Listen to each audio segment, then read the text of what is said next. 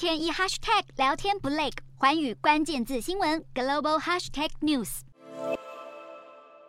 美国消费者用力买买买，持续为经济挹注动能。二十七号，美股三大指数收红，结束表现不错的一周，更甩开去年的抛售情绪。今年以来，道琼指数上涨百分之二点五一，标普五百超过百分之六，纳斯达克更狂飙一成以上。然而，经济衰退的阴霾却是挥之不去。二十七号出炉的十二月美国个人消费支出物价指数 PCE 由十一月的百分之五点五下滑到十二月的百分之五，由于这是美国联储会偏好的通膨指标，引发市场押宝，联储会可能在二月和三月各升息一码，就收手结束这回合的升息周期。不过，在市场投资人看好美国通膨即将开始下滑的同时，日本通膨则是出现迹象节节攀升。东京都一月份核心消费者物价指数 CPI 年增百分之四点三，连续第八个月超标，也是一九八一年以来新高。由于东京的数据是全日本的领先指标，显示日本通膨加速上升。日本生活成本高涨，日银超宽松货币政策又可能退场，使得今年日本企业劳资谈判春斗格外受到关注。